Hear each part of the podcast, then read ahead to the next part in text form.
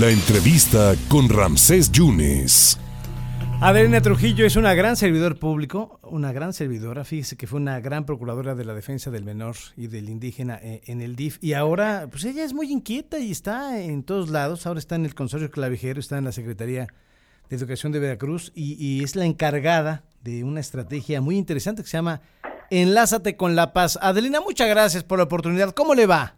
Al contrario, muchísimas gracias a ti, Ramsés, por permitirnos saludarte y pues estar aquí con todo tu equipo y con todo tu auditorio para contarles de esta estrategia que pues es una respuesta de la ley 303 de acoso escolar, maltrato infantil y actos de connotación sexual, que son los protocolos de atención. Recordemos que esta ley pues ya tenía ratito de, de estar eh, vigente, pero no tenía un reglamento. La ley nos dice qué hacer, pero no nos dice cómo si no hay un reglamento. Entonces, el reglamento dice que la Secretaría de Educación es la encargada de atender todo el tema de acoso escolar. Y en ese sentido, pues esta estrategia es una plataforma digital para poder llegar absolutamente a todas las escuelas. En este momento estamos trabajando con toda la educación media, superior y superior. Los protocolos marcan que cada una de las escuelas debe de tener un centro de mediación escolar para que cuando exista un problema, una situación de violencia, si hay la posibilidad de mediarla, pues que la mediemos dentro del aula escolar y de esa forma el problema no crezca, solo lo que es mediable.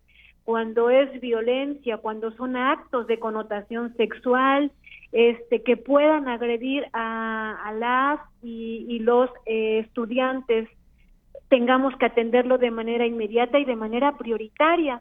Entonces, todas las situaciones de abuso, de violencia, de maltrato que se presenten en una escuela, deberemos estarla atendiendo de manera inmediata porque esto es para toda la, población de educación media superior, para toda la comunidad educativa, para las y los estudiantes, para las y los docentes, eh, los, los mismos padres de familia, porque estos centros de mediación también contemplan en media a los padres de familia, a los tutores de las y los alumnos. Entonces, este es un camino importante para que a través del 22 89 8005 40 o enlazate.cep.gov.mx podamos hacer partícipes a este pues a esta este centro de atención permanente que tiene un horario en los dos periodos en los dos este em, sistemas de escuela matutino y vespertino.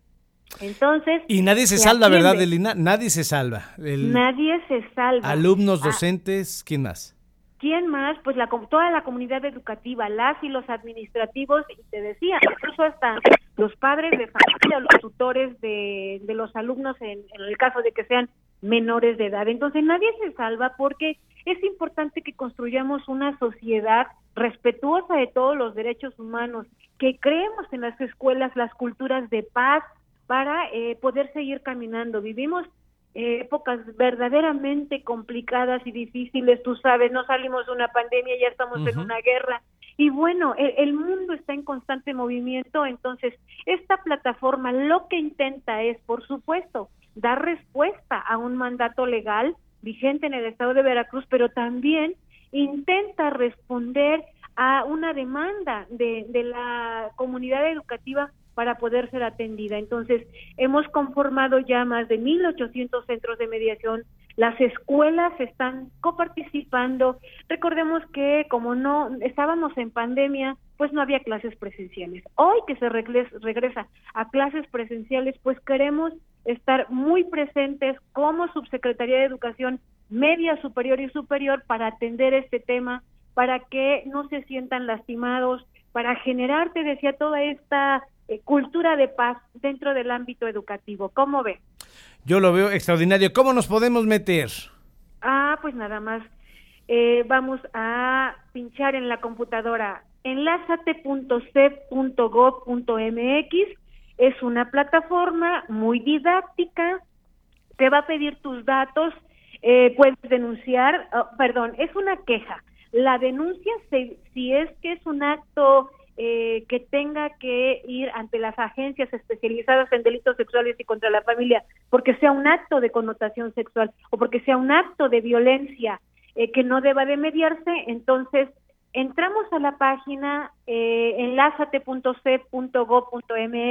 o llamamos al 22 89 80 05 40 y ahí van a registrar nuestra queja, que es este dar nuestros datos de quién está haciendo esta queja, de qué escuela, todas las escuelas están dentro de esta plataforma, todos los municipios están igual dentro de la plataforma, ya sea de manera virtual o de manera telefónica, podemos accesar, podemos hacerlo de manera anónima y de inmediato en este centro de atención permanente les van a contestar, les van a guiar, les van a orientar para ir capturando su queja, se captura y si tú, Ramsés, eh, como comunidad educativa tienes un problema y estás escribiendo, te va a llegar un número de folio a tu correo para que le des seguimiento. El día eh, mañana o pasado tú vas a meter tu folio a la misma eh, plataforma y vas a verificar, solo tú puedes verlo, por supuesto, cuando tienes tu número de folio,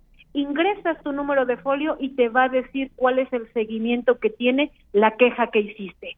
Por lo tanto, las escuelas a través de los centros de mediación están obligadas a atender cada una de estas quejas, como en las sesiones que por ley deben de contemplar los centros de mediación. Hay una queja, llega al centro de mediación de la escuela, entonces el centro de mediación tiene que sesionar, tiene que reunirse con las partes por separado para no enfrentarlos tiene que levantar el acta respectiva que los formatos de las actas están dentro de la misma plataforma, le das descargar protocolos, ahí está el ejemplo de una acta administrativa que si bien son enunciativas para atenderlas, no son limitativas. Entonces, abres tu acta, levantas eh, tu acta con la posible víctima y con el posible agresor o agresora y las llenas y entonces la comunidad escolar la escuela habrá cumplido con la ley que mandata que sesione una eh, un, centro de mediación escolar, levanta sus actas. Y si no es un acto mediable, se va a turnar a las fiscalías correspondientes cuando